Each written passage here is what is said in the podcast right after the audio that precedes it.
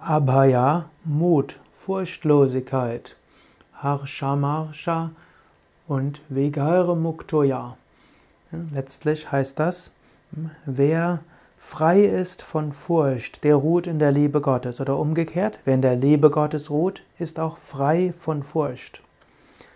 Vielleicht hast du einige Ängste, vielleicht hast du Ängste heute. Oh, könnte das und das schiefgehen? Oh, treffe ich vielleicht die falsche Entscheidung? Oh, bin ich gut genug dafür? Oh, was passiert, wenn ich das nicht gut genug mache? Dann erkenne, wenn du diese Fürchte, Ängste hast, dass deine Hingabe zu Gott weiter wachsen kann. Erkenne, Gott wirkt durch dich und Gott wird durch dich das machen, was notwendig ist. Du brauchst dort keine Furcht und keine Angst zu haben, im Gegenteil, habe Vertrauen. Auch brauchst du keine Angst zu haben von dem, was äußerlich geschieht. Vertraue darauf, was äußerlich geschieht, ist Gottes Wirken für dich. Du kannst dort Vertrauen haben. Und du kannst Vertrauen haben, dass du auch nicht, dass du dich auch nur für das entscheiden kannst, für das du Karma hast und für das Gott dich geschaffen hat. Sei also vertrauensvoll.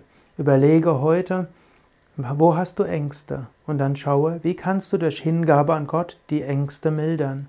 Und indem du dich Gott hingibst, verschwinden alle Ängste, du bekommst Vertrauen und Mut.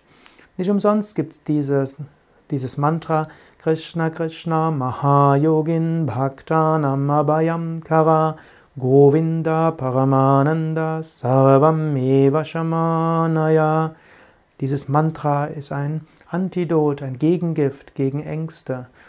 Das heißt, oh Gott, du bist geheimnisvoll, du bist der große Yogi, du nimmst mir alle Furcht, du bist der gute Hirte, du weidest mich auf grüner Weide, du gibst mir, was ich brauche.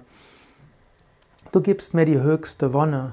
Ich weiß, was auch immer geschieht, ist zu meinem Besten.